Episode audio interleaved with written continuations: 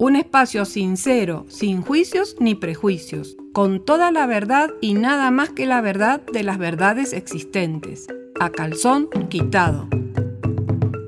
Sexualidad, problemas ginecológicos, tus emociones y tu cuerpo, porque el conocimiento nos da poder.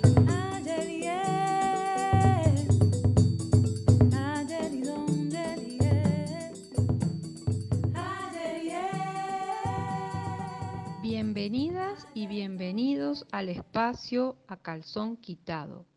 Soy la doctora Gabriela Mercuri, médico cirujano, y este es un espacio para hablar de esos temas que no te animas a preguntar, que te da vergüenza comentar o que no se habla, no se habla mucho. Hoy voy a hablar o darle continuidad a un tema que inicié sobre los métodos anticonceptivos y hoy voy a continuar entonces desarrollando este tema. En el podcast anterior hablé sobre los métodos anticonceptivos hormonales, la eficacia, la seguridad, los efectos adversos y hoy voy a hablar sobre los métodos de barrera. Algo importante que mencioné en el podcast anterior es algo que yo, si es por primera vez que me estás escuchando, es importante, muy importante, tener claro frente a la elección de un método anticonceptivo dos cosas. La primera es, yo soy lo suficientemente consecuente y constante como para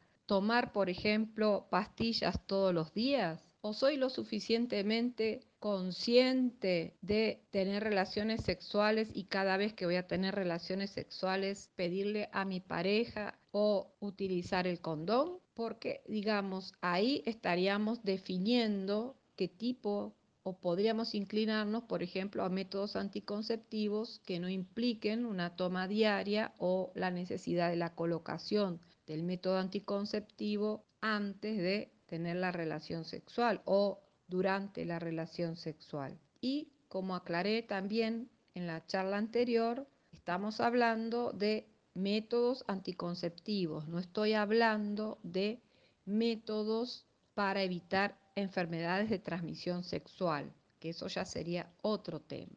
Entonces, esa sería una pregunta. ¿Soy lo suficientemente consecuente o constante para tomar un método anticonceptivo o utilizar un método anticonceptivo que requiera del el uso diario o del uso cada vez que voy a tener relaciones sexuales? Primer pregunta. Y la otra es, ¿qué grado de seguridad busco yo en el método anticonceptivo? Si yo quiero o estoy en una situación por la cual yo no quiero quedar embarazada, quiero prácticamente un método anticonceptivo que sea un blindaje, un candado, tengo que buscar métodos anticonceptivos que me den esa seguridad. Hay otras personas que de pronto están buscando un método anticonceptivo, pero si el método anticonceptivo falla, no van a estar en una situación en donde un embarazo puede llegar a ser una gran problemática hay personas, hay mujeres que buscan métodos anticonceptivos de muy alta seguridad y otras que pueden estar bien con métodos anticonceptivos con una seguridad menor. Esto es algo que es importante y que vale la pena mencionar porque lo veo mucho en el consultorio. Ahora, hablando ya específicamente del tema de hoy, que son los métodos anticonceptivos de barrera, los métodos anticonceptivos de barrera son métodos que no son métodos, digamos, tan seguros como los métodos hormonales. Y si querés asesorarte o escuchar sobre los métodos hormonales, te invito a que escuches el podcast anterior. Pero, digamos, con respecto a estos, tenemos que, decíamos, no son tan seguros. Y de seguridad, digamos, estoy hablando de, por ejemplo, un método anticonceptivo de barrera, el más común y conocido, que es el condón, el preservativo masculino, ¿no? que se coloca el hombre, tiene una seguridad del 90% contra una seguridad del 97, 98, 99% de algunos métodos anticonceptivos de tipo hormonal. Digamos, con el condón masculino tenemos algunos problemas. En realidad, digamos, el método es un buen método porque es un método que además de ser anticonceptivo, ayuda o evita el contraer por lo menos la mayor parte de enfermedades de transmisión sexual. Ahora, el condón para que realmente sea efectivo como método anticonceptivo tiene que ser colocado desde el primer momento en que se inicia la relación sexual. ¿Por qué? Porque durante el juego sexual, aunque no haya eyaculación importante, como en el momento del orgasmo, va a haber micro eyaculaciones que muchas veces el hombre no se da cuenta que las tiene y si no hay un condón colocado puede producirse un embarazo y por eso se aconseja tener el condón colocado también durante el juego sexual, sobre todo si el juego sexual va a incluir la penetración vaginal. Si en el juego sexual no va a haber penetración vaginal, entonces uno podría decir, bueno, la pareja se va a colocar el condón en el momento en que ya se va a realizar la penetración y el orgasmo y la eyaculación. Pero la mayoría de las parejas lo que hacen es colocarse el condón solamente como al momento, digamos, de ya llegar al orgasmo. Y en el resto del juego sexual el condón no se utiliza y eso es lo que hace que también el condón sea un método anticonceptivo de menor seguridad porque no se coloca durante todo el tiempo. Otro elemento que hace que la seguridad no sea tan alta es que esté mal colocado, por ejemplo, ¿no? que la persona que se lo coloca no se lo coloque bien o que el condón se rompa, que ese es otro gran problema, ¿no es cierto? Y otro gran dolor de cabeza cuando pasa algo así. Pero es un método que realmente utilizado en forma responsable, desde el momento en que se inicia la relación sexual, durante el juego sexual, puede ser un buen método para utilizar, por ejemplo, cuando se va a tener sexo casual. Si una persona, como me pasó hace poco, por ejemplo, en la consulta, una chica tiene una relación sexual dos veces al año, realmente es, yo lo veo completamente nocivo tomar pastillas todo el año para tener un contacto sexual poco frecuente. O sea, me parece como que el riesgo de estar tomando las pastillas es, es muy alto para una frecuencia de relaciones sexuales baja. Después tenemos, digamos, el método, el condón femenino. El problema con el condón femenino es, sobre todo, digamos, es un método muy bueno,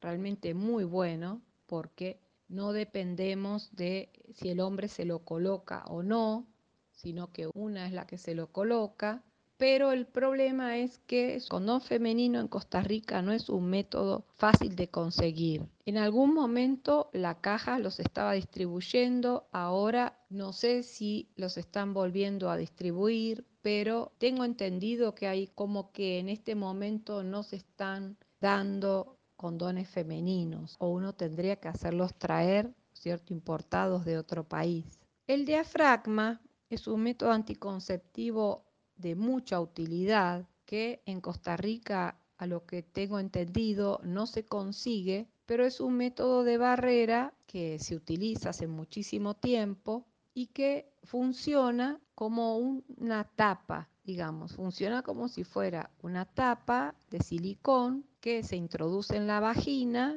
tiene la forma, digamos, de un círculo de silicón y lo que hace es obstruir la entrada del cuello del útero y entonces el paso de los espermatozoides. Pero el método solo por sí mismo tiene una eficacia del 67%, o sea, realmente muy bajo. Ahora, combinado con un gel espermaticida que se coloca aplicado en el diafragma, su eficacia sube al 90% como el condón. ¿Cuáles son las ventajas? Es reutilizable, o sea, depende también de cuánto uno lo cuide, pero es un método reutilizable porque se lava, se seca bien, lo guardás y se vuelve a utilizar en la siguiente relación. Es importante, digamos, sí, que la mujer conozca la anatomía de su cuerpo, ¿no? Como lo mismo pasa con el tema de la copa menstrual, hay que introducirlo, ¿no es cierto?, en la vagina, hay que saber colocarlo, pero una vez que uno aprende a colocarlo, realmente es un método súper sencillo de utilizar, con una seguridad, como les comento, de un 90%, con el gel espermaticida. También es un método que nosotras lo podemos manejar. Ahora que está como tan de moda, entre comillas, que hay hombres que se quitan el condón en el momento de la eyaculación. Entonces, es mejor si nosotras podemos ser las que tenemos el control sobre esta situación. No funciona como método para evitar enfermedades de transmisión sexual. Es un método solamente anticonceptivo. Este método, como les digo, que es muy bueno, no existe en Costa Rica, hay que hacerlo traer de afuera se llama diafragma, y con una buena cantidad de tubos de gel espermaticida,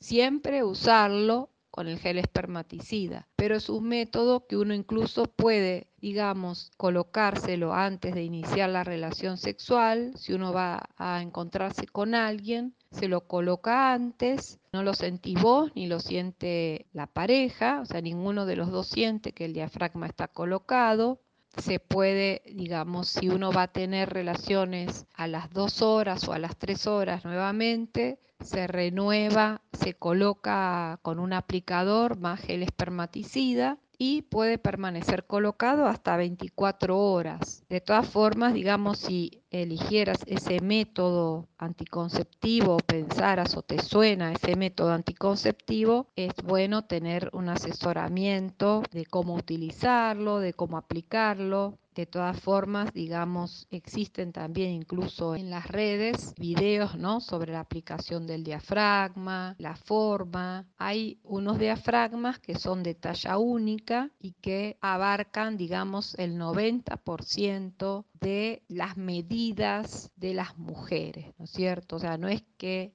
Existen diafragmas de distintos tamaños, pero también hay uno que es talla única y que abarca, como les decía, el 90% de los diámetros que existen, digamos, a nivel de la pelvis. Y tenemos otro método que es la conocida T de cobre, que yo lo incluyo dentro de los métodos de barrera porque, digamos, no es un método hormonal, es un método que genera un ambiente desfavorable para los espermatozoides. No es un método tan seguro, o sea, tiene una seguridad similar al condón, como de un 90%, no es tan seguro como los métodos hormonales. Es un método que tiene, digamos, sus ventajas, que es lo que hablábamos hace un rato, ¿no? O sea, vos te colocas la T de cobre y hasta 10 años te olvidas de planificar, ¿no? O sea, vos no tenés que estar pensando, tengo que tomarme la pastilla o tengo que colocarme el diafragma o él se tiene que colocar el condón sino que es un método anticonceptivo que está colocado por 10 años y está cumpliendo su función y realmente vos te olvidás. Ahora es un método que es poco aconsejado y realmente, digamos, se deja como última opción en las pacientes que no han tenido hijos.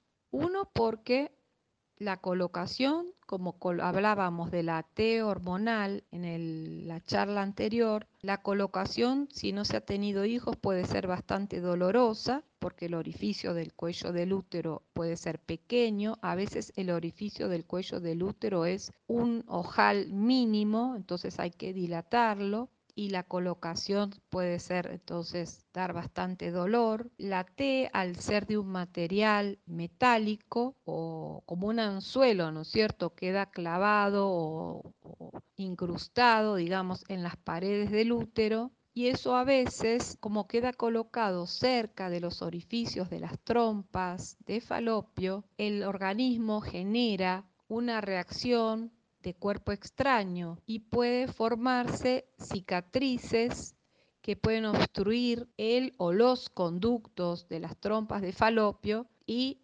generar esterilidad a posteriori si se decide después querer tener un hijo. Entonces, como es un método que puede llegar a provocar esterilidad, no es un método que uno elija como primera opción. Si sos de tener reglas, por ejemplo, muy abundantes, la T va a hacer que tengas más sangrados y tampoco se aconseja si tus reglas son dolorosas porque puede ser que sean más dolorosas todavía. O sea, realmente es un método que yo lo dejo ya como última opción. Y este método que voy a comentar ahora, que no es un método de barrera, pero lo voy a incluir aquí porque no es un método hormonal y que es ya la última de la última de la última opción, que es el coito interruptus. O sea, traducido al español, es el famoso retirar en el momento, el hombre retira el pene en el momento de la eyaculación. La seguridad de ese método es del 50%.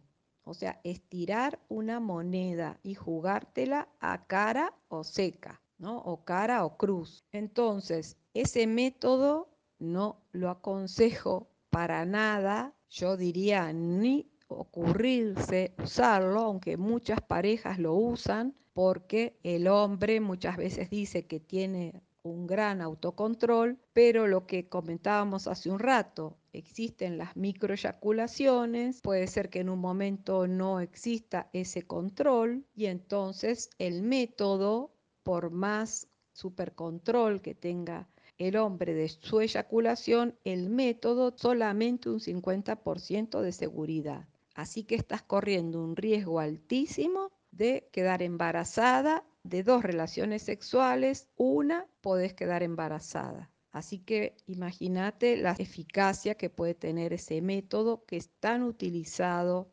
en Costa Rica. Con esto terminamos el tema de métodos anticonceptivos. En el próximo podcast voy a hablar sobre sexo seguro. Sexo seguro. ¿Cuánto hay de verdad con respecto al sexo seguro y si realmente podemos practicar el sexo seguro o no? ¿Es humano utilizar el sexo seguro? Cualquier duda o sugerencia que tengan me pueden escribir al mail g de Gabriela G Mercuri con i latina 5262 arroba gmail.com G Mercuri 5262 arroba gmail.com. Bueno, las y los espero en el próximo podcast sobre sexo seguro.